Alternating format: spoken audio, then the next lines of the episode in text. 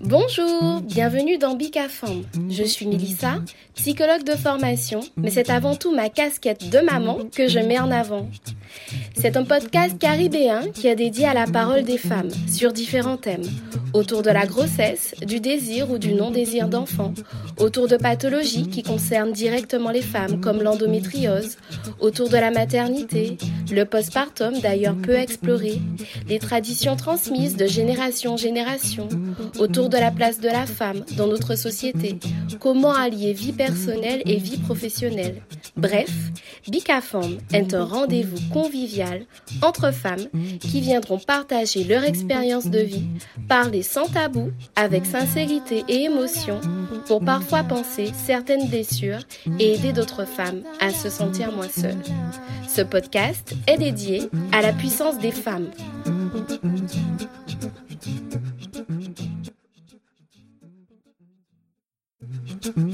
Dans cet épisode, Anamé revient sur sa maternité, sur l'interruption médicale de grossesse, l'une des plus dures épreuves de sa vie. On y parle certes de maternité, mais aussi de l'évolution de sa féminité à travers les années. Bref, sans plus tarder, je vous laisse découvrir le témoignage aussi poignant que solaire de cette femme qui transpire la liberté. Bonne écoute!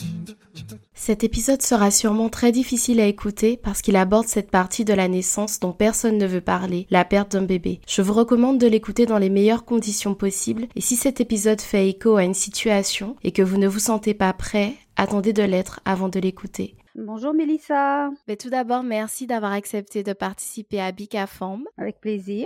Pour commencer, je vais te demander de te présenter comme tu le souhaites. Alors, je suis pas toute jeune, bientôt la retraite, donc ça c'est bien. Euh, je suis l'aînée d'une famille de quatre enfants, donc deux filles, un deux garçons. Voilà, j'ai beaucoup, j'ai eu une enfance, je pense, sympathique. C'était bien, mes parents étaient sévères, juste, je pense. Donc, euh, donc voilà. C'est déjà, c'est déjà très très bien. Alors du coup, on va commencer euh, par parler de ton désir d'enfant. Est-ce qu'il a toujours été présent? Est-ce que, est-ce qu'il est venu euh, plus tard? Est-ce que tu peux nous en parler? Alors en fait, lorsque j'étais jeune, beaucoup plus très très jeune, adolescente et puis jeune adulte, je m'imaginais avec une kyrielle d'enfants. En fait, j'en voulais cinq. J'en voulais cinq parce que bon, ouais, bah oui, parce qu'à la maison nous étions quatre, c'était mmh. sympa. Euh, donc je m'étais dit que j'aurais aimé avoir cinq enfants. Et euh, j'ai vite mmh déchanté.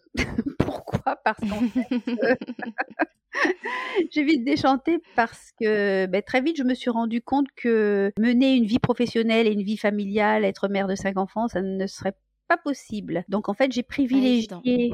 Non, c'est pas évident. Donc j'ai privilégié mon travail et j'ai été mère vraiment euh, tard. J'ai eu mon fils à 35 ans. Voilà. Mmh en fait, ça a commencé vraiment. J'ai mon désir d'enfant est vraiment né quand euh, j'ai rencontré euh, non pas le père de mon fils, mais celui qui l'a précédé. Et vraiment, j'avais j'avais mmh j'avais envie d'un gosse. Lui, il n'était pas prêt. Donc, ben, j'ai laissé tomber. Après, j'ai rencontré le père de mon fils et puis voilà.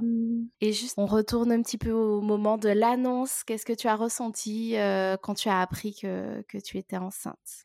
D'abord, lorsque je suis tombée enceinte, j'étais pas mariée. Donc, pour mes parents, j'étais un petit peu gênée. Gênée de leur annoncer cela, parce que bon, ma famille est très traditionnaliste et ce sont des gens pour qui euh, il faut d'abord se marier, ensuite avoir des enfants. Bon, que maintenant les choses ont changé, les gens ne pensent pas de la même manière. Et donc, quand euh, moi j'ai appris que j'étais enceinte, euh, bah, j'étais pas surprise. Enfin, si, un petit peu quand même, parce que je ne prenais pas de moyens de contraception, mais je n'en avais jamais pris ou quasiment pas, et je n'avais, j'étais jamais tombée enceinte. Donc pour moi, euh, c'était pas possible de tomber enceinte comme ça facilement. Et avec le père de de, de mon fils, ça s'est passé. Euh, très vite. C'est vrai que lorsque j'ai appris ça, ben, j'étais sur un petit nuage, j'étais toute contente parce que euh, dans ma tête j'étais prête et, je le voulais quoi.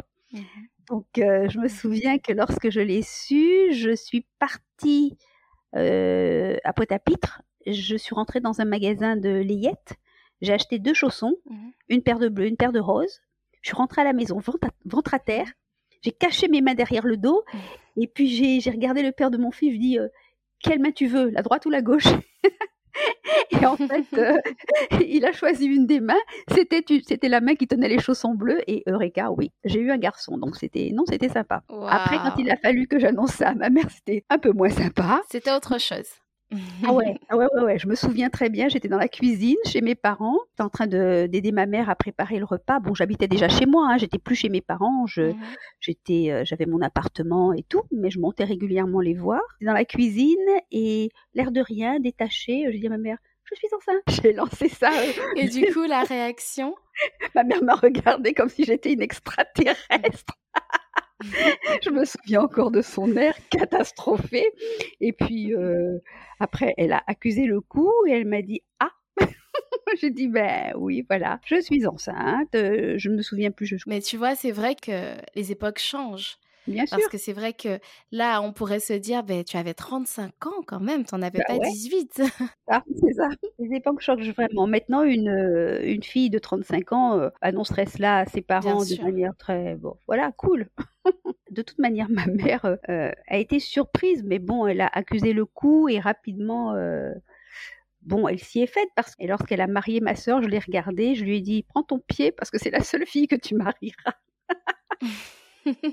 la rebelle de la famille. C'est ça. On sait qui c'est.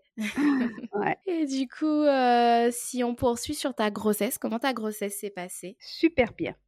Ma, grossesse s'est très très bien passée. Bon, euh, au départ, euh, j'ai eu bon, les nausées habituelles hein, et je crachais énormément pendant les premiers mois. J'arrêtais pas de cracher, c'était très désagréable, c'était horrible. Mais bah autrement, elle s'est très très bien passée. Ma grossesse s'est très bien passée. J'étais pas fatiguée particulièrement, j'étais en pleine forme et en fait, euh, j'ai commencé à avoir du ventre à peut-être euh, six mois de six mois de grossesse. Mon ventre est sorti d'un seul coup. Il était énorme énorme. Il faut dire que mon fils est né, euh, bon là, c'était un accouchement euh, provoqué parce qu'il est né à 8 mois de gestation, pesait 3 kg 330 et il faisait 54 cm. Il était énorme. Et du coup, est-ce que tu appréhendais ce premier accouchement? Ah pas du tout. Non non. Ah, la seule chose, la seule chose que j'appréhendais parce que je suis très pudique, c'était de me retrouver euh, les jambes écartées devant des gens que je connaissais pas. c'est tout. Mais euh, l'accouchement lui-même, non. Pas d'appréhension particulière. Et est-ce que tu avais un souhait pour cet accouchement? Est-ce que ah oui. tu savais un peu? Voilà. Ah oui, oui, oui. Alors, euh, moi, j'avais décidé euh, d'accoucher dans l'eau. Que j'avais décidé d'accoucher dans l'eau. J'avais choisi ma clinique. C'était à l'époque aux eaux claires. la, maternité permettait les accouchements dans l'eau. Alors en fait, euh, comme c'était un accouchement programmé et provoqué, mmh. le, ma gynéco m'avait fait rentrer euh, la veille, donc le lendemain, reçu une injection donc pour provoquer l'accouchement. Sauf que je l'ai reçu l'injection, il devait être 7h, 7h30, 8h du matin. Quand j'ai commencé à avoir les premières contractions, donc on m'a emmené en salle d'accouchement, c'était trop bien. C'était une espèce, c'était une salle avec un bassin. Il y avait la salle d'accouchement, c'était une, une salle avec un bassin, un peu comme une petite piscine pas profonde, deux petites marches pour descendre. Euh, j'avais amené ma musique préférée. J'avais mon casque sur les oreilles. Et euh, voilà, les contractions venaient, euh, pas de soucis, c'était bien. Après, elles ont commencé à s'intensifier, c'était moins bien. c'était moins bien. Et puis, en fait, euh, je n'ai pas accouché dans l'eau parce que le bébé ne refusait de, il refusait de sortir. Mmh je pense que ça, ça, ça a été mon plus grand regret c'est de ne pas avoir accouché dans l'eau. Ils m'ont sorti de l'eau, ils m'ont emmené en salle d'accouchement, fait accoucher par voie basse sur une table traditionnellement. Et là, tu avais, euh, tu étais en position classique. Euh J'étais en position classique, mais comme je n'avais pas de mmh. péridurale, puisque je voulais accoucher dans l'eau, n'est-ce pas, et que ce n'était pas compatible, mmh. j'ai souffert. J'ai eu plus de 12 heures de travail. C'était oh horrible. Et en fait, le bébé descendait et puis il remontait et il descendait, on voyait, le haut de son crâne et puis il remontait. Et ça a duré, ça a duré. La sage-femme, maintenant ça ne se fait plus, mais à l'époque la sage-femme était montée sur mon ventre. Elle s'était agenouillée sur mon ventre pour permettre au bébé de descendre et malgré ça, il sortait pas. Mais j'ai oh dégusté, hein, vraiment. C'était horrible. J'ai même crié, je ne veux plus accoucher. Mais il fallait qu'il sorte. Mais il fallait qu'il sorte. Donc en fait, à, l'époque, le chef de service, il est passé quand il a vu la manière dont ça se passait. Il a dit pas question de continuer, vous l'emmenez en salle d'op. Et finalement, ils m'ont emmené en salle d'opération, ils m'ont donné une bouffée d'anesthésiant. Mmh Donc j'ai eu une bouffée, je me suis endormie pendant je ne sais combien de temps. En tout cas, quand je me suis réveillée, mon bébé était à côté de moi. En fait, ça s'est passé, je pense, assez vite. Ils l'ont sorti à la cuillère, mais ça a été bien fait. Il avait deux petites marques bleues et le lendemain, il n'avait plus rien. À vivre, c'était impossible de te faire cette manip à vivre sans, sans péridurale. Ah non, c'était pas possible c'était pas possible, donc ils m'ont donné une bouffée pour faire euh, sortir le bébé. Et alors, je me souviendrai toujours de ce moment parce que en fait, quand je me suis réveillée, il, la sage-femme posait le bébé à côté de moi donc mon fils à côté de moi, et je le revois encore, tu sais, un peu comme un petit animal, il a rampé vers mon sein, c'était marrant, mmh. je ne sais pas comment ça s'est fait, mais euh, il a vraiment L'instinct, c'est quelque chose. Hein. Ah ouais, ouais, il a rampé vers le sein, et ah mon Dieu, je me suis sentie fondre, c'était waouh, c'était super, c'était vraiment un super moment. La tétée d'accueil, comme on dit. Ouais, c'est ça, la tétée d'accueil, et puis alors, mais alors, quand, quand j'ai tenu mon fils dans, dans mes bras, j'ai eu un sentiment de toute puissance. Je ne sais pas si toutes les mmh. mamans le ressentent, mais moi, j'ai vraiment eu ce sentiment de toute puissance, un peu comme si j'étais la reine du monde et que j'avais le plus grand mmh trésor entre les bras. C'était euh, bah vraiment magnifique. Et, je me souviens que tout le temps que je suis restée à la clinique, et surtout la première nuit, j'ai pas dormi en fait. J'ai pas dormi, je suis restée penchée au-dessus du berceau du bébé, à le regarder et à dire mais c'est pas possible. À le contempler. Moi, ouais, c'est pas moi qui ai fait ça. Comment j'ai pu faire ça? Ah mon Dieu, mais qu'est-ce qu'il est magnifique. Et puis surtout à le contempler et à être inquiète, inquiète parce que je me, je surveillais, je guettais chacune de ses respirations, je me levais pour, pour voir s'il, euh, s'il était vivant parce que bon, euh, la mort subite du nourrisson, on avait entendu mmh parler et j'avais, j'étais pas tranquille quoi. J'étais pas tranquille. Je faisais des cauchemars, c'était horrible. Et du coup, comment euh, tu, as parlé de la tétée d'accueil mmh C'était ton choix d'allaiter ou ah oui. pas Et comment ça s'est ah passé? D'accord. C'était mon choix d'allaiter. J'avais décidé que j'allaiterais mon bébé parce que je trouve que c'est trop beau. C'est ce, contact peau à peau, c'est magnifique. Et en fait, oui, j'ai allaité mmh jusqu'à ces neuf mois. Moi, j'aurais bien continué un petit peu, mais c'est lui qui a décidé. Je me souviens. j'ai voulu lui donner le sein. Il a regardé le sein, il m'a regardé et puis il a fait. et là, c'était fini. Donc, ton allaitement s'est bien passé? Tu en gardes euh, de, bons souvenirs? Un bon souvenir. Un bon souvenir mmh dans, le, dans la relation avec le bébé. Un moins bon souvenir parce que ce, cet enfant était rose comme sa mère, n'est-ce pas? Et il mettait beaucoup de temps à boire. J'étais il s'endormait sur le sein. J'étais obligée de lui pincer les mmh talons pour le réveiller, pour qu'il boive. Le stimuler.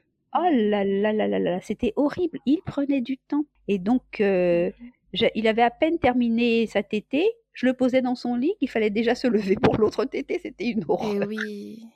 Ah et, du coup, alors justement, comment euh, comment s'est passé le retour à la maison euh, après la maternité, euh, par le bah, du postpartum, du quatrième trimestre? Comment tu t'es sentie? Est-ce que tu t'es sentie entourée? Est-ce que ou est-ce que tu t'es sentie un petit peu parfois déboussolée? Comment ça s'est passé? Alors, comment ça s'est passé? Quand je suis rentrée, les premiers jours, ça a été je suis rentrée avec mon bébé, je suis rentrée chez ma chez mes parents parce qu'en fait, entre-temps, euh, euh, on avait commencé à construire en attendant qu'on habitait euh, chez mes parents.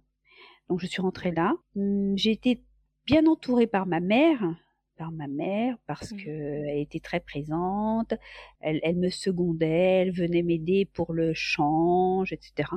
Le père de, mon fils, ben non, il s'y intéressait pas vraiment. il n'a jamais changé une couche. a posteriori, je me dis euh, ouais, ouais. Enfin, il n'a jamais changé une couche, il n'a jamais donné un biberon parce qu'en fait, mmh. euh, au début, c'était le sein, le sein, le sein, et puis très vite, j'ai introduit le biberon plus avec le sein. Donc, il n'a jamais préparé un biberon, il n'a jamais donné un biberon. Donc là, je me suis sentie un petit peu lâchée. Mais bon, mmh. comme j'ai un caractère assez fort, j'ai tenu jusqu'au jour où euh, je me souviens très bien, j'avais mon bébé dans les bras. J'étais sur la terrasse de mes parents. Je ne sais pas ce qui m'a prise. Je sais pas. Je me suis mise à pleurer, mais à pleurer, à pleurer. J'ai mmh. fait une crise de nerfs à telle enseigne que ma mère est mmh. venue et elle m'a pris le bébé.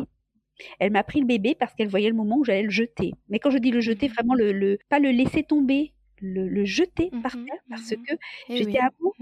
J'étais à bout, je me suis sentie euh, déboussolée, je me suis sentie abandonnée, j'étais pas bien, j'étais pas bien. Je pense que c'était dû à la réaction, enfin au comportement du père de mon fils du père et puis euh, l'accumulation de fatigue euh, et puis ce sentiment de ne pas de ne pas se sentir euh, soutenu c'est ça et ce dont tu parles en fait ce sont des, des phobies d'impulsion hein, que mmh en fait maintenant on a posé le mot phobie d'impulsion. Et c'est vrai que c'est un sujet qui est assez tabou. Les mères n'en parlent pas et, et, en fait, pratiquement toutes les mères ont, ont des, des, moments comme ça où elles, où elles ont ces phobies d'impulsion. Mais bon, en général, ça se passe, ça, ça, se passe bien pour les bébés. ça passe, ça passe vite, quoi. C'est, ce sont des idées qui passent furtivement et puis après ça passe. Mais ça, c'est l'accumulation de fatigue en fait qui, qui, mmh, mmh, mmh. qui crée ça. Mais c'est vraiment, c'est vraiment comme tu dis, ça a été très fugace parce que ça m'est arrivé qu'une seule fois. Ça n'est plus jamais revenu. Puis après, je m'en suis voulu parce que je me suis dit, mais tu te rends compte de ce que tu as failli, faire. Après vient la culpabilité, ouais. C'est ça, c'est ça. Et heureusement que j'étais chez mes parents parce que non, je ne l'aurais pas jeté, je ne l'aurais pas jeté, mais euh, je, je pense que je l'aurais posé et que je ne m'en serais pas occupée. Je pense que j'aurais fait ça. Mmh parce que j'étais vraiment à bout. Mais c'est vrai que dans les phobies d'impulsion, ça a fait très très très peur. Mmh. Mais euh, ce sont des pensées qui passent. Euh, enfin, il n'y a pas de passage à l'acte. Oui. Et ça, c'est l'accumulation de, de, fatigue, mmh. fatigue extrême. D'accord. Donc tu étais quand même très entourée, euh, entourée par ta famille, qui et ça compensait un petit peu le, le manque d'investissement du papa. Et du coup, alors comment comment ça s'est passé la reprise du boulot? Comment tu as réussi à allier vie perso, vie pro? Alors comment ça s'est passé? Ça s'est très très bien passé parce que j'ai commencé par prendre un congé parental d'une année parce que j'étais j'étais tellement proche de mon fils et d'ailleurs nous sommes encore très proches que j'avais j'avais du mal à le laisser. Puis j'avais mmh décidé euh, de, de, lui consacrer euh, du temps. Quand j'ai recommencé à bosser j'ai donc travaillé avec des horaires allégés. Voilà, j'ai mmh commencé comme ça. Mon fils, euh, tant qu'il était petit, petit, petit, et eh ben, il est resté chez mes parents, puisque, comme je t'ai dit, j'étais chez eux puisque je, construisais, hein, pas très loin. Mmh. Donc, euh, c'est ma mère qui le gardait. Quand je mmh. rentrais, et puis mon père aussi, quand je rentrais le soir, c'était waouh, c'était trop super. Je retrouvais mon bébé, mes parents, c'était bien. Et puis après, bon, quand j'ai recommencé à travailler euh, entièrement, après environ une année, encore resté chez ses grands-parents jusqu'à l'âge de deux ans à peu près. Puis je l'ai mis en prématernelle, d'abord en, en, en, garderie, chez une asthmate, une assistante maternelle, pas très loin de chez moi puis après en prématernelle.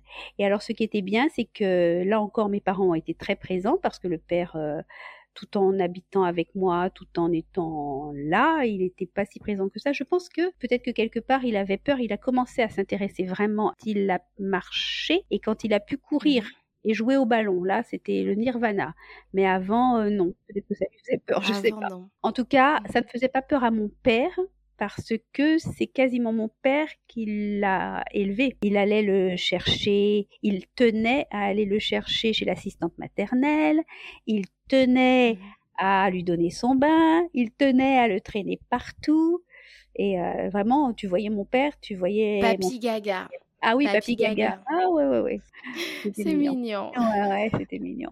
Et du coup, euh, après, tu es venu le désir d'un deuxième enfant. Le désir du second enfant n'est pas venu tout de suite parce mmh que en fait je voulais profiter euh, au maximum de mon fils que le désir du second enfant est venu quatre, quatre, quatre ans après.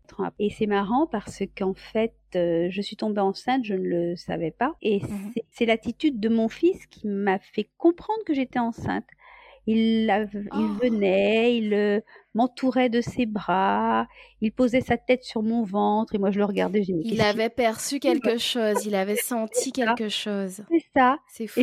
C'est fou, hein et je, et je, me disais, mais mmh. qu'est-ce qui arrive au gosse? Mais quel est son problème?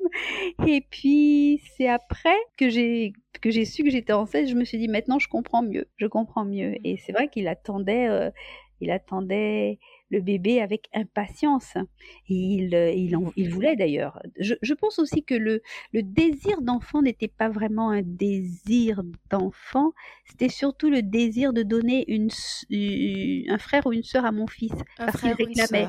Parce qu'il réclamait. Et je me souviens qu'il il, il, il, était, il était à fond parce qu'il disait euh, oui, il posait sa tête sur le ventre et puis il disait oui, je suis sûre que c'est une sœur. il avait, il avait choisi le nom.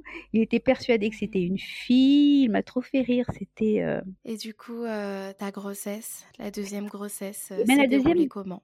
Elle s'est déroulée très bien. La deuxième grossesse mmh s'est bien déroulée, mais bon, comme j'avais quand même 39 ans, j'avais pas, j'avais pas percuté et euh, j'avais mmh pas percuté qu'il fallait que je fasse une amniosynthèse euh, pour l'autre bébé. Et puis, je sais pas, j'ai. Oui, mais tu étais, en même temps, tu étais suivie par un gynéco, le gynéco. Oui, j'étais suivie par un gynéco et en fait, je sais pas pourquoi, le gynéco n'a pas non plus percuté. Je, je sais pas ce qui s'est passé. Toujours est-il que mmh lorsque l'on a parlé d'amniosynthèse, j'avais déjà euh, six mois de gestation. Dès ma mmh. grossesse était déjà bien avancée, donc euh, on a fait la myosynthèse, mais le temps que les résultats arrivent et tout et tout, euh, j'étais euh, dans mon septième mois. Mmh. Et lorsque lorsque j'ai reçu, alors ça, bravo l'hôpital de, bravo le CHU de Pointe-à-Pitre hein, pour, euh, il, il se pose là vraiment parce que la myosynthèse a été faite euh, donc au CHU et les mmh c'est le CHU qui a reçu les résultats. Un jour, j'étais j'étais chez moi tranquille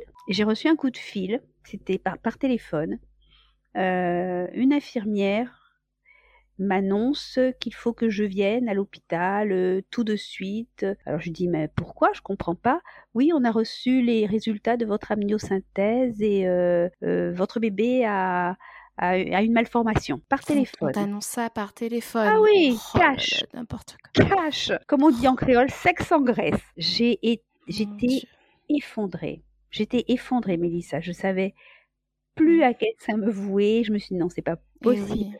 C'est pas possible. Mm. Donc euh, j'ai pas attendu. C'est hallucinant quand même qu'on t'annonce ça par téléphone, euh, une femme enceinte. Euh, j'ai trouvé ça très très très très très léger, très léger. Mmh c'est impensable. On m'a annoncé tout de go, euh, votre enfant a une malformation, il faut que vous veniez à l'hôpital. Donc j'y ai pas été le jour même, hein, j'y ai été le lendemain, toute seule. Mmh j'y étais le lendemain toute seule et j'ai vu donc c'était le docteur qui m'a reçu mmh et elle m'a dit bon que ma fille avait une, une trisomie 13. Alors une trisomie 13, je dis ah bon, mais une trisomie 13, euh, euh, qu'est-ce que c'est? Donc elle m'a, elle m'a dit, elle m'a, elle m'a dit ce que c'était. Donc euh, absence, absence de corps calleux. Euh, agénésie cardiaque, possibilité de cyclopie, euh, doigt surnuméraire, spina bifida, etc., etc., etc. Donc ça c'est le tableau complet. Et elle m'a dit qu'est-ce que vous mmh faites? J'ai dit bah, écoutez, euh, on m'annonce ça comme ça, euh, qu'est-ce que je fais? J'en sais rien. Donc je suis rentrée chez moi mmh et j'ai été me documenter, j'ai regardé sur internet, j'ai réfléchi, j'ai pesé le pour et le contre. Et alors à cette époque-là, le père de le père de, de, de, mes enfants n'était pas n'était pas là, il était parti en métropole. Donc j'étais toute seule, j'étais toute seule euh, chez moi. À réfléchir à, réfléchir à tout, ça, à, réfléchir à tout ça, tourner mmh tout dans ma tête. J'en ai parlé à ma mère. Ma mère, mmh elle m'a conseillé de réfléchir, de voir. Et en fait, après avoir bien, bien, bien pesé le pour et le contre, après m'être bien renseignée, euh, ben, j'ai pris la décision de, de, de, de d'avorter. Pourquoi? Parce mmh qu'en euh, la trisomie 13, l'espérance de vie est faible et en fait, mmh ils, ils, ne vivent pas, ce sont des enfants qui vivent euh, très peu de temps, peut-être un an maximum, un an, un an et demi, pas mmh plus. Et je me suis dit bon, je vais pas m'infliger ça, infliger cela à mon fils non plus, infliger ça à toute ma famille, c'est-à-dire faire mener ma grossesse à terme faire naître un bébé et puis devoir m'en séparer euh, un an et demi après, après que je m'y sois attachée, tu mmh vois. Donc, mmh euh, mmh j'ai pris ma décision toute seule. quelle décision? Quelle décision? Ça a dû être euh, très très difficile. Et, tu l'as prise toute seule d'ailleurs? J'ai pris ma décision toute seule. Je j'ai pas demandé. J'ai pas demandé. J'ai pris ma décision toute seule parce que je me suis dit que, ben, vu ce que, la manière dont ça s'était passé avec le premier, ça risquait de se passer de la même manière pour la seconde et c'est moi qui aurais à tout à supporter. Donc non, j'ai pris ma décision toute seule. Donc j'en ai parlé à ma mère.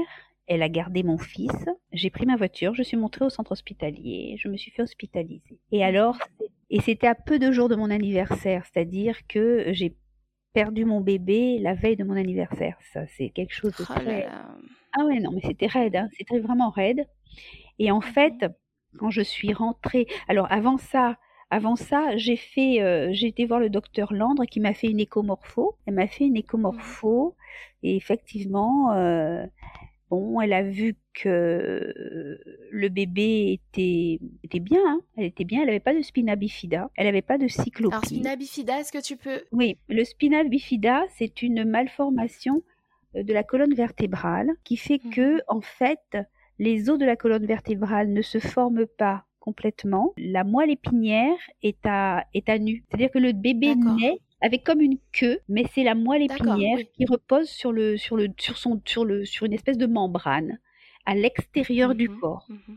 Voilà, ça s'opère, hein D'accord. ça s'opère. Donc elle n'avait pas ça. Elle avait une, ag- une agénésie euh, cardiaque. Elle avait l'absence de corps calleux. Et voilà. Corps Donc, calleux dans euh, le cerveau. Le corps Mhm. dans- oui, le, corps calleux donc euh, qui relie les deux Ce cerveaux. qui relie les deux hémisphères. Voilà, Les deux hémisphères cérébraux. Et donc euh, elle n'avait pas ça. Et donc ça aussi, ça m'a aidé à prendre la décision. Donc quand je suis rentrée à Mhm. l'hôpital, je suis rentrée donc la veille. Et vraiment, ça a été horrible. Et tu étais seule encore? Tu étais seule? seule. Oui, j'étais seule. Ma mère gardait mon fils.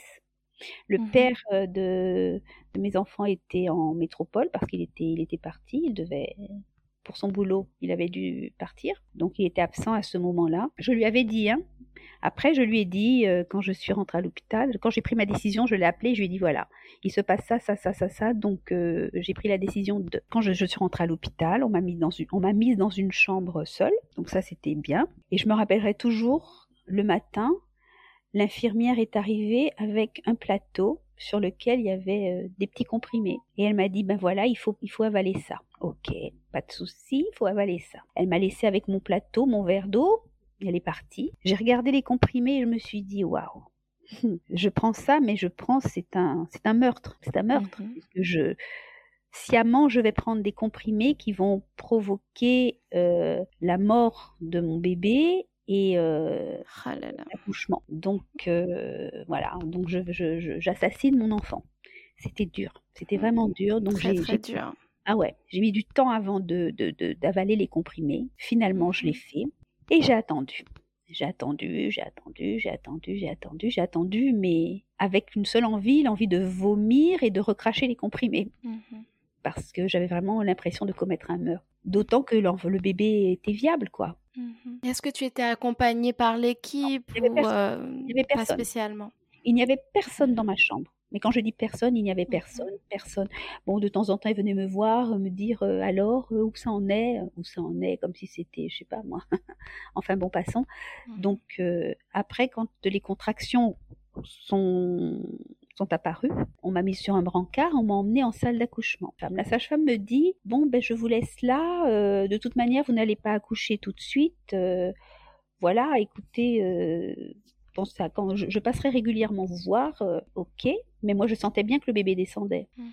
Et quand j'ai accouché seule, c'est-à-dire que mon bébé est venu, j'étais en salle d'accouchement, le Mhm. bébé, elle, bon, elle était plus petite, euh, elle était petite, hein, c'était, elle avait un petit poids, un petit poids de naissance, elle n'avait pas, elle ne grossissait plus. Et en fait, euh, quand euh, j'étais en salle d'accouchement, j'ai eu une contraction et j'ai senti que le bébé venait. J'ai appelé, personne n'est Mhm. venu.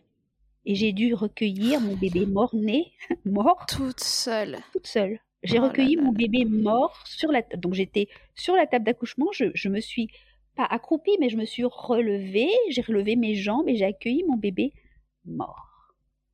Voilà. Oh là là. Et quand la sage-femme est arrivée, eh ben, je tenais le bébé, c'était fini, j'avais déjà accouché.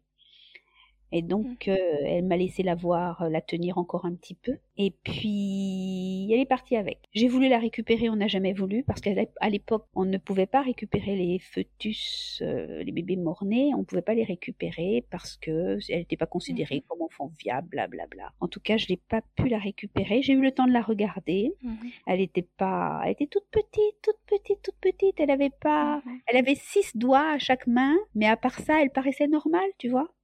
Elle était toute Mhm, brune, elle avait les cheveux noirs, noirs, noirs, noirs, noirs. Elle était, voilà. Donc, euh, Mhm. voilà, c'est la dernière fois que j'ai vu ma fille, ils sont partis avec. Et Mhm. maintenant, tu vois, on m'aurait remis le corps. J'aurais pu euh, l'incinérer l'enterrer, mais à cette époque-là, non. C'était pas. Donc du coup, il n'y a pas eu de, il y a pas eu d'enterrement, il y a pas eu. Il n'y a pas eu d'enterrement, il n'y a rien eu. Et le, le pire, ça a été quand. Alors, ensuite, euh, donc, euh, c'était le la veille de mon anniversaire. Voilà. Donc, j'ai passé encore une nuit. J'ai des amis qui sont venus me voir. Puis le lendemain, non, la première nuit, je l'ai passée toute seule après ça. Le lendemain, mes amis sont venus me voir. Et avec un gâteau de crêpes, je m'en souviens bien, un gâteau de crêpes. Et le père de mon fils est apparu, il avait atterri, il est apparu en, en- avec une bouteille de champagne et en me disant tiens tu bois, tu, tu payes ton coup. Ça m'a foutu un coup justement. Ça m'a, ça, là si tu veux, je me suis dit toi, toi tu vas avoir ton Mm. billet de pas la peine vite fait. Mhm. Et à partir de ce moment-là, j'ai j'ai pris ma décision de le quitter. Et alors, euh, il y a aussi autre chose en parlant de l'hôpital qui m'a, mais qui m'a, je dirais même pas outré, mais qui m'a révolté le jour où j'ai donc euh, accouché. J'étais dans ma chambre et il y a un photographe qui est rentré. Il a frappé. Il est rentré avec son appareil photo. Il est où le bébé que, que l'on fasse des photos? Oh là là, une photo de naissance, lui, euh, personne n'avait eu euh, la, La décence de lui. Oh, de lui. de mettre sur la porte un papier disant au bonhomme de ne pas rentrer pour telle et telle raison. Personne. Oh là là là là là là. L'hôpital. euh, Tellement maladroit encore. ah, ils ont accumulé les maladresses. hein. Entre l'annonce Mm. de, de, de la malformation et ça, vraiment. Mais, mais vraiment, mais quelle. euh, je sais même pas quoi te dire. À quelle force, c'était quelle, hein. d'avoir traversé tout ça toute seule en plus, d'avoir Ouais. euh, Je me suis pas fait tout ça toute seule. Mhm. Alors justement, euh, comment les suites, comment, comment tu as géré ça? Euh, Tu Eh disais que tu t'es pas fait accompagner. Non, je me suis pas fait accompagner, je n'ai pas eu de psychothérapie, je n'ai pas eu d'accompagnement, j'ai rien eu, j'ai géré ça moi, moi, moi et moi, c'est tout. Ben, je l'ai géré comment? En me jetant corps et âme dans le travail, encore plus proche de mon fils, en me débarrassant de son père. et voilà quoi. Mhm. Mais tu n'as pas ressenti le besoin de, de suivre une psychothérapie? Ou c'est venu après, je ne sais pas? Non, non, j'ai pas, j'ai, Mhm. Disons que je sais pas que j'en ai pas, je n'en ai même pas eu l'idée, j'en ai même pas Mhm. eu l'idée. Mais ça veut dire qu'on te, qu'on te l'a pas proposé aussi. On pourrait Non, se questionner aussi sur l'accompagnement, euh, l'accompagnement bah, des femmes qui sont dans, dans ta situation, Dans le cas d'une interruption programmée de grossesse. Euh, c'est quand même assez hallucinant qu'il y ait- qu'on t'ait pas proposé cet accompagnement. C'est ça. Je ne sais pas si actuellement les choses en ont changé. Pas proposé d'accompagnement. On m'a laissé ressortir de le- du centre hospitalier. Voilà, comme j'étais venue. C'est ouais, c'est- c'est hallucinant.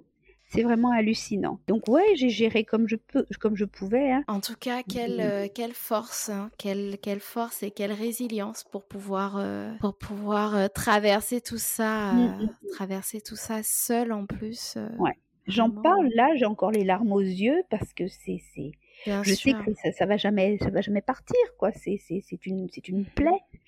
Mais euh, ouais, ouais, j'ai réussi à m'en sortir. Mhm. Heureusement. Vraiment, euh, quelle, euh, quelle force en tout cas. Et du Ouais. coup, euh, je voulais juste euh, qu'on poursuive un peu sur, bah, tu as élevé ton fils, euh, maman solo, hein, entourée de ta famille, mais voilà. Au moment de son départ, ton fils est parti pour faire ses études. C'est vrai qu'on n'en on parle pas beaucoup de tout ça, enfin on parle de la naissance, etc. Et j'aimerais savoir euh, comment tu as géré le départ de ton fils? Parce que tu disais que vous aviez, vous aviez et vous avez une relation très fusionnelle encore, mais oui. comment ça s'est Oui. passé? Eh ben, ça s'est passé euh, pas très, enfin bien et pas bien. C'est-à-dire que euh, il est parti parce que il voulait pas rester ici mais euh, on, s'appelait tous les jours. Hein. Et je pense que mmh. la, la, séparation a été beaucoup plus dure pour lui que pour moi, parce que je suppose que j'ai un caractère, comme tu as dit, assez, assez trempé, et je, j'ai de la résilience, et je, je, je, pense que je, je, peux faire face à plein de choses. Euh, mais lui, donc, c'était sa première séparation, il n'avait pas l'habitude, et tous les jours, tous les jours, tous les jours, tous les jours, il m'appelait, tous les jours. Ça lui manquait. Euh, il me parlait pendant de longues heures. Euh, j'étais contente de l'avoir aussi. Mais euh, ça s'est bien passé de mon côté parce que je savais que c'était ce qui, ce qui était le mieux pour lui. donc, même s'il me manquait, hein, mais voilà. Et toi, tu as su, tu as su bah, trouver aussi d'autres sources d'épanouissement? C'est ça, parce que c'était, c'est peut-être un petit peu égoïste que ce que je vais dire, mais tant que le, tant qu'on a un enfant à la maison, un ou des enfants à la maison, on est quand même obligé, entre parenthèses, de faire certaines choses, préparer à manger, être présent, ne pas pouvoir sortir comme on veut. Bon, voilà. Mmh ben, son départ, c'était aussi pour moi un peu plus de liberté et un peu plus de mmh laisser aller, de laisser vivre. Voilà. Donc, une nouvelle vie finalement pour toi aussi. Oui, oui, c'est ça. Mmh c'est ça, une nouvelle vie. Plus d'obligation de rentrer parce que il fallait être là pour lui. Plus d'obligation de faire à manger. Ben, j'avais pas envie de manger, je mangeais pas. Euh, voilà, c'est c'est autre chose. Et du coup, c'est vrai que tu parlais de ton âge au tout début, que tu penses que le, vieillissement est mmh mieux ah. perçu pour l'homme que pour la femme. Ça dépend des hommes, je vais dire. ça dépend des hommes parce que euh, dans la société globalement globalement on a plutôt l'impression que l'homme qui vieillit bon ben on va comparer à il vieillit comme bon vin il vieillit comme un bon vin oui c'est vrai Et la femme euh, qui vieillit, bon ben, euh, on la met un petit peu de côté. Donc euh, c'est un petit peu cette perception qu'on a dans la société. C'est ça. C'est-à-dire que du côté, la, société, elle, en effet, voit une femme vieillissante comme quelque chose en péril. Tandis mmh que un homme qui vieillit, c'est toujours plus, c'est toujours plus, plus enjolivé, euh, on va dire qu'un homme, euh, un homme avec des cheveux poivre et sel, une barbe poivre et sel, mais c'est Par exemple, Georges Clooney. Euh, voilà, tandis qu'une femme, on, une femme, on va plus s'attarder sur ses rides, sur ses cheveux filasses. Exactement. Et puis la femme, les voilà. Et puis la femme souhaitera peut-être faire des, des, couleurs pour ne pas qu'on voit ses cheveux blancs, qui sont associés peut-être à l'idée de vieille sorcière. Enfin bon, il y a plein d'idées qui sont il y a plein d'idées qui sont préconçues, mais je crois que ça vient surtout de, de la manière dont la femme ou l'homme se voit vieillissant. C'est-à-dire que mmh certaines femmes, en vieillissant, ne vont pas se laisser aller. Elles vont s'entretenir, elles vont faire du sport, elles vont s'habiller, elles vont continuer à se maquiller, peut-être plus légèrement qu'auparavant parce que la peau n'est pas la même. Elles vont continuer à aller chez le coiffeur, elles vont choisir une coupe qui leur va, qui ne va pas trop marquer et montrer leur âge. Elles, elles vont elles vont vraiment euh, essayer de continuer à prendre soin d'elles. D'autres vont se laisser aller. Et je crois que la société, en fait, les, les, femmes qui ne se laissent pas aller ne sont pas vues par les, les autres comme étant âgées. Mmh parce que mmh justement, dans leur, dans leur allure, dans leur manière d'être, elles ne donnent pas l'impression d'être âgées. Donc je pense mmh surtout que si mmh la société réagit comme ça, c'est parce qu'on lui donne le, on lui prête le flanc pour qu'elle le fasse. Mais quand même, on, a quand même le droit de dire que les femmes sont quand même plus embêtées euh, concernant l'âge que les hommes. Les femmes sont plus embêtées mmh concernant l'âge que les hommes parce que dans l'imaginaire populaire, pour moi, une femme qui vieillit, une, bon, la femme, c'est la mère, c'est la matrice. Quand la matrice vieillit, elle n'est plus bonne, elle va au rebut. Mhm. Un homme, lui, il peut procréer jusqu'à très tard. Exactement. Exactement. Donc, euh, bon, mhm il a toujours entre parenthèses le beau rôle. Donc un homme qui vieillit ne perd pas de sa superbe entre parenthèses, ne perd pas de l'intérêt mmh. qu'il a euh, aux yeux des autres et aux yeux des femmes particulièrement, tandis qu'une femme qui vieillit c'est pas pareil, pas pareil. Et, du coup un homme qui vieillit, il ira vers les jeunes femmes, mais ça, il ira pas forcément vers les femmes de son âge. Il n'ira pas vers les femmes de son âge parce que une, parce que c'est moins valorisant. Un homme qui vieillit. Voilà, dans la société. Oui, et qui, et qui a une petite euh, jeune, eh ben, euh, c'est valorisant pour lui parce que malgré son âge, eh ben, il sait encore séduire. Voilà. Mmh mais bon, je dois dire que moi, je suis, euh, j'ai l'âge que j'ai, mais je, j'ai, je fréquente, j'ai fréquenté des gens bien plus jeunes que moi. Donc, yes. T'as bien raison. Et ah, justement, qu'est-ce que tu dirais Qu'est-ce que tu dirais de ta féminité? Est-ce qu'elle a évolué? Est-ce qu'elle a ah évolué avec l'âge? Est-ce que Ah oui. Ah oui, oui, oui, oui, oui, oui, oui. Moi, je, je dis que oui, ma féminité. Quand j'étais, bon, j'ai eu une éducation assez puritaine, n'est-ce pas? Je me souviens que le ridicule. Quand j'étais plus jeune, ma mère ne voulait pas qu'on sorte le soir. Alors les, les surprises parties, comme on appelait, comme on disait, euh, eh ben, on n'avait pas vraiment le droit d'aller en surprise partie parce que ma mère avait toujours l'impression qu'en surprise partie, il pouvait se passer plein de choses parce que c'était le soir, tu comprends? On ne pouvait pas faire ce genre de choses autre, à un autre moment que le soir. Donc euh, voilà. tu vois? Et euh, donc, j'avais une, éducation vraiment très, très, très, très stricte et carrée. Et donc, je me souviens que au début, euh, quand j'avais des, des, relations intimes, c'était dans le noir. Il fallait surtout pas qu'on me voie toute nue. C'était, c'était horrible. Tout, c'était sous les draps. Et puis, en prenant de l'âge, eh ben, je me suis affranchie de tout ça. Et je dois dire, sans avoir une sexualité débridée, non, non, non, je ne dis pas ça, mais je, je, me sens plus à l'aise avec mon corps. Pourtant, ça aurait dû être le contraire, hein, mmh puisque je prends de mmh l'âge, mon corps n'est plus celui qu'il était. Euh, bon, il y a des bourrelets, euh, un peu de cellulite, etc., etc. Mais je me sens beaucoup plus féminine maintenant qu'avant. Hein. Ah oui. Tu te sens euh, plus à l'aise dans ton corps. Je me sens épanouie, à l'aise dans mon corps. Tu te sens plus alignée avec ton corps. Oui, mmh. tout à fait. Et je suis vraiment, je suis épanouie. Oui, c'est sûr. C'est beau. ah en tout cas, euh, c'est clair que tu, tu, tu donnes envie et on aimerait toutes à ton âge te ressembler. mais euh, oui, oui, mais vous pouvez. Hein. Je, je, dis toujours que ça se passe dans la tête. Hein. Tout est dans la tête. Il faut garder une âme d'enfant. Mmh. En tout cas, merci pour, euh, pour ton témoignage avec beaucoup de sincérité, sans tabou. Merci beaucoup. Merci euh, Merci d'avoir abordé euh, le sujet ben, sensible de l'interruption programmée de grossesse. C'est c'est pas c'est pas évident. Et, euh, et, je pense que j'espère que maintenant les femmes sont mieux accompagnées. On en parle quand même de plus en plus, donc euh, j'espère que l'accompagnement a évolué parce que mmh. c'est c'est vraiment effroyable hein, comment comment ça s'est passé pour toi. Et puis ben avant de finir euh, l'épisode, j'aimerais que tu puisses te définir en trois mots, s'il te plaît. Aïe mon Dieu, trois mots. Alors, je dirais fantasque, oui, joyeuse, et je dirais gourmande. Voilà. Super. Ben écoute, on va s'arrêter là sur ces trois mots. Merci, merci encore pour ta participation. Et puis, ben, on te souhaite tout ce qu'il y a de bon euh, pour, euh, pour ta retraite. Pour la suite. Euh, voilà. Continue tous tes projets, continue de te réinventer, continue d'avoir toujours ta bonne humeur. ça ne s'arrêtera pas, t'inquiète pas ça ne s'arrêtera pas parce que c'est, bah, le jour où ça, où ça s'arrêtera, c'est que je ne serai plus là. Non, non, c'est tout à fait. Merci à toi. À bientôt. À bientôt.